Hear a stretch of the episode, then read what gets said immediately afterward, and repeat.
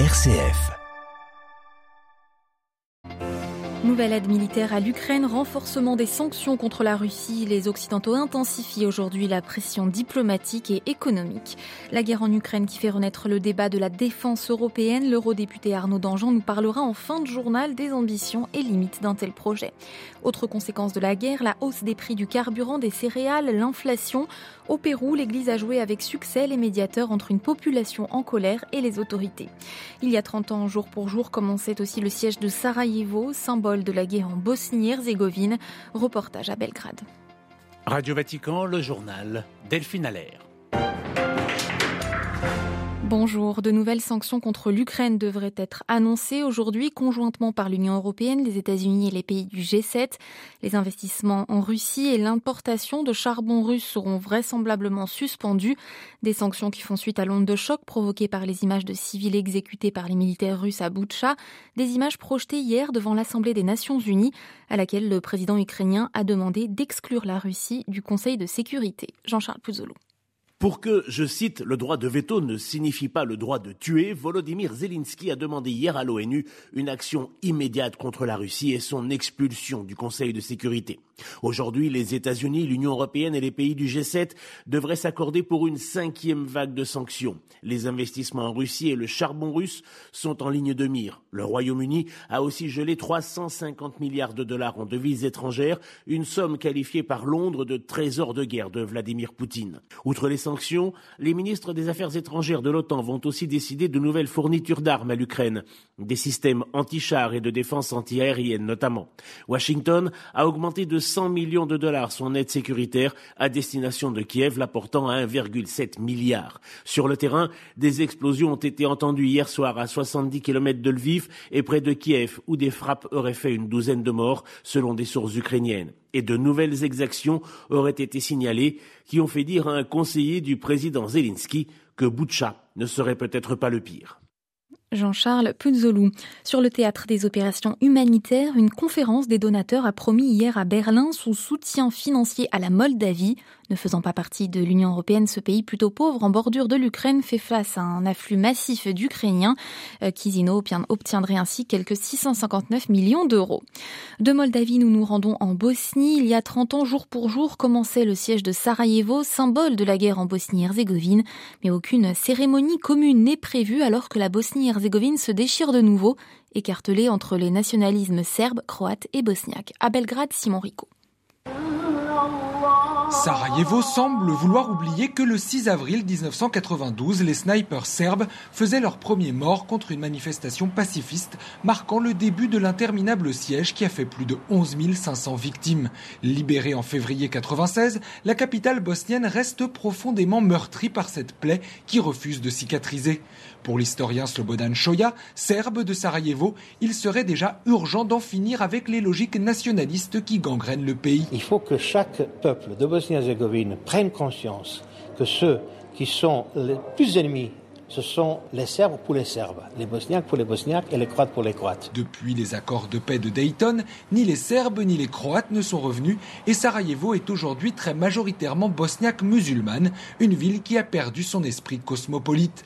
La capitale bosnienne fait aussi les frais de la gestion autoritaire et corrompue des dirigeants ethno-nationalistes qui se partagent le pouvoir dans toute la Bosnie. C'est pour dénoncer cette dérive que Swad Josic a lancé l'ONG Restart au printemps 2021. Restart, c'est un mot anglais. C'est comme faire reset sur le système de son ordinateur, repartir de zéro. C'est ce qu'on voudrait faire pour la Bosnie-Herzégovine, après tout ce qu'on a vécu ces 30 dernières années. Depuis de longs mois, la Bosnie-Herzégovine semble replonger 30 ans en arrière avec les menaces de sécession de l'entité serbe qui font craindre un retour de la guerre, surtout à Sarajevo. Simorico, Sarajevo pour Radio Vatican. L'Arménie et l'Azerbaïdjan en sommet aujourd'hui à Bruxelles. Le Premier ministre Nicole Pachignan et le président Ilham Aliyev vont se rencontrer sous médiation européenne pour évoquer la résolution de leur conflit. Hier, des milliers d'Arméniens défilaient dans la capitale Yerevan pour faire pression sur leur gouvernement avant cette réunion. La Hongrie, toujours dans le collimateur de la Commission européenne qui l'accuse de corruption et de violer les principes de l'état de droit, pourrait être privée de fonds européens. La présidente de la Commission européenne a annoncé l'ouverture d'une procédure procédure hier devant le Parlement des 27. C'est la première fois que ce mécanisme est enclenché. À Budapest, l'entourage du Premier ministre Viktor Orban, qui vient tout juste de remporter une large victoire aux élections, accuse Bruxelles de commettre une erreur. À Budapest, Daniel Pcheny. Deux jours après sa victoire écrasante lors des élections législatives en Hongrie, le Premier ministre nationaliste Viktor Orban est de nouveau la cible de la Commission européenne qui, mardi, a décidé de lancer contre son pays une procédure inédite permettant de suspendre le versement de fonds européens en cas de violation de l'état de droit. En novembre dernier, la Commission avait déjà exprimé aux dirigeants de Budapest ses inquiétudes à propos de passation de marchés publics, de conflits d'intérêts et de corruption. La Hongrie et la Pologne, qui étaient également visées, avaient fait une requête en annulation de cette procédure dite de conditionnalité auprès de la Cour de justice de l'Union européenne, qui mi-février a finalement confirmé sa légalité.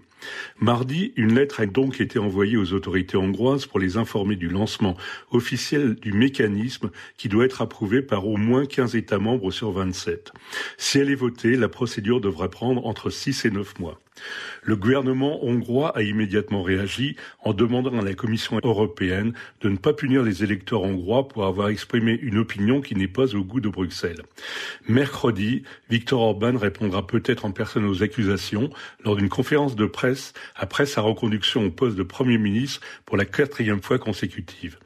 Budapest, Daniel Pseni pour Radio Vatican.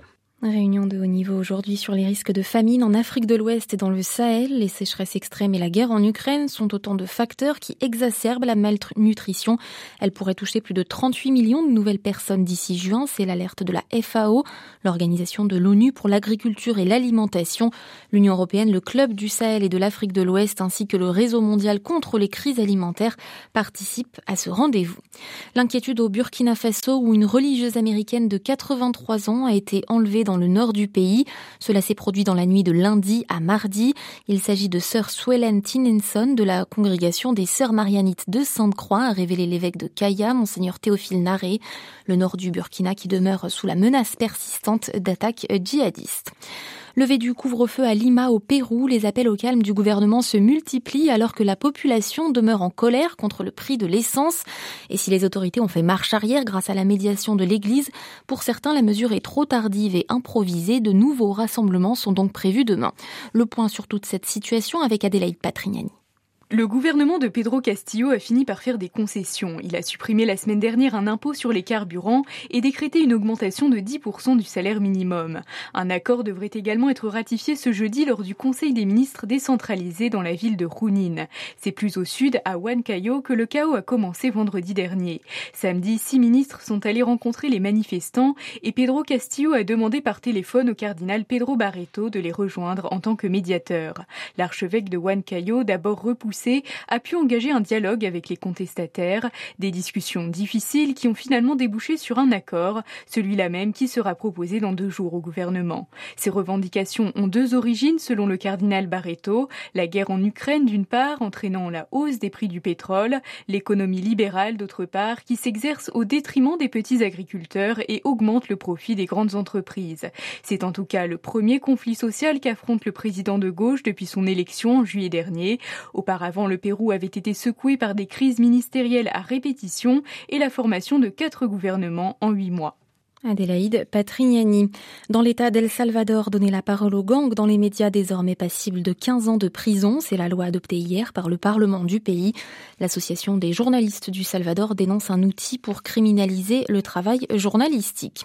Au Brésil, des milliers d'indigènes campent à Brasilia pour défendre leurs droits depuis hier.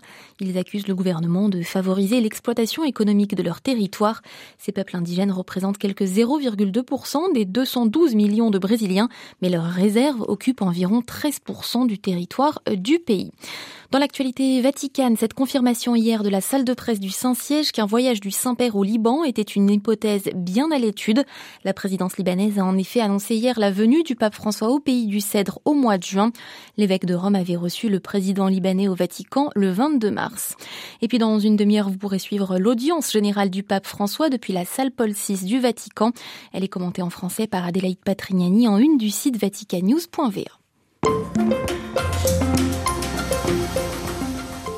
Revenons-en à présent au débat qu'a suscité l'invasion russe de l'Ukraine au sein de l'Union européenne. Qu'en est-il de l'Europe de la défense? Parallèlement aux sanctions visant Moscou, la plupart des pays européens ont annoncé de l'aide militaire à l'Ukraine pour qu'elle puisse se défendre.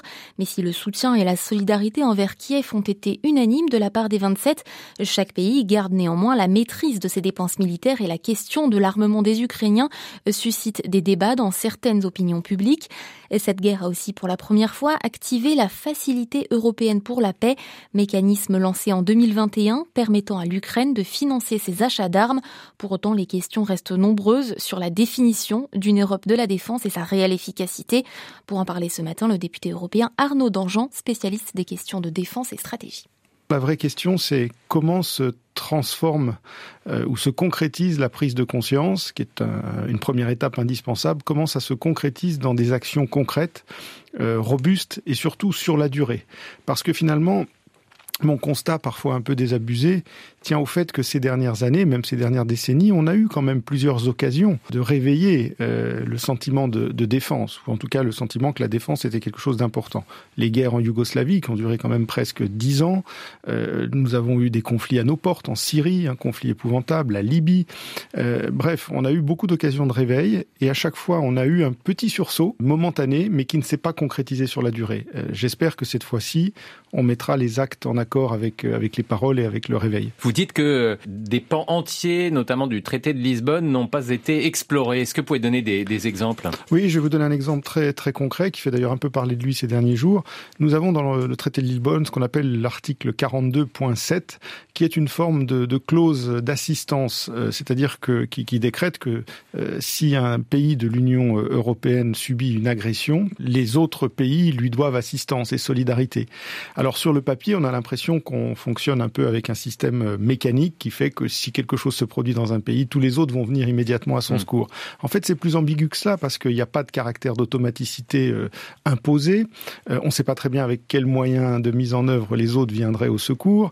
Et bref, cet article, il est là, il a le mérite d'exister, mais on n'en a jamais fait, si vous voulez, une analyse politique très rigoureuse qui permette de dire à chacun des pays de l'Union européenne, voilà bien ce que nous entendons par l'article 42.7, et donc il y a vraiment une garantie de sécurité solide qui existe. On a d'autres articles, c'est un peu technique, mais on a des articles notamment qui permettraient à quelques pays un peu avancés sur le point de la défense, euh, au nom de l'intégralité des autres pays, de faire des choses un peu plus ambitieuses, euh, donnant un petit peu de souplesse, j'allais dire, là où parfois la règle de l'unanimité mmh. paraît contraignante. Bref, il y a des dispositions dans ce traité qui sont assez euh, ambitieuses, à vrai mmh. dire. Est-ce que, Arnaud Dangean, aujourd'hui, on peut travailler à une souveraineté européenne, comme le veut la France notamment, dans un contexte où l'OTAN a été mécaniquement, si j'ose dire, renforcée par cette guerre Oui, vous avez raison. C'est d'ailleurs le constat que je dresse euh, depuis un certain nombre d'années, avant même la crise en Ukraine. Toute crise euh, à l'est de l'Europe renforce mécaniquement le réflexe de recours à l'OTAN euh, pour des pays pour lesquels la garantie ultime de sécurité, elle est surtout outre-Atlantique. On peut un petit peu le regretter parce que je pense que ça crée des dépendances excessives. C'est pas très sain de dépendre exclusivement de notre grand allié américain, euh, mais c'est ainsi. Euh, les Français ont souvent essayé d'explorer d'autres voies pour donner plus d'autonomie. On a beaucoup parlé d'autonomie stratégique. Maintenant, on parle de souveraineté. C'est un peu le langage à la mode. Euh, pour autant, on a bien vu lors du sommet de, de, Versailles que la souveraineté, elle est un peu à géométrie variable pour les pays euh, européens. Et si tous sont à peu près d'accord pour dire qu'il faut faire plus entre Européens, pour autant le cordon ombilical, euh, j'allais dire, avec, avec l'OTAN et avec les, les États-Unis reste très fort. Et à vrai dire, c'est assez compréhensible dans le contexte dans lequel on est. Donc je crois que l'idée de souveraineté européenne, elle mérite d'être défendue, elle a des vertus, mais elle a aussi des limites. Et je pense qu'il faut être pleinement lucide sur ces, sur ces limites. Mais est-ce qu'il faut plus de simplification, plus de clarification peut-être de la part de l'Europe sur le véritable rôle de l'OTAN? Je pense qu'il faut, il faut toujours rappeler que l'OTAN a, a, des vertus hein, qui sont incontestables. C'est notamment ce qu'on appelle la défense collective, et en particulier par rapport au type de conflit qu'on connaît aujourd'hui à l'est de l'Europe. Si ce conflit venait à déborder, euh, l'appartenance à l'OTAN est quelque chose de, de, de, très fort et de très important pour l'intégrité de, de l'espace européen. Interrogé par Olivier Bonnel, le député européen Arnaud Dangean, spécialiste des questions de défense et de stratégie, était ce matin l'invité de Radio Vatican.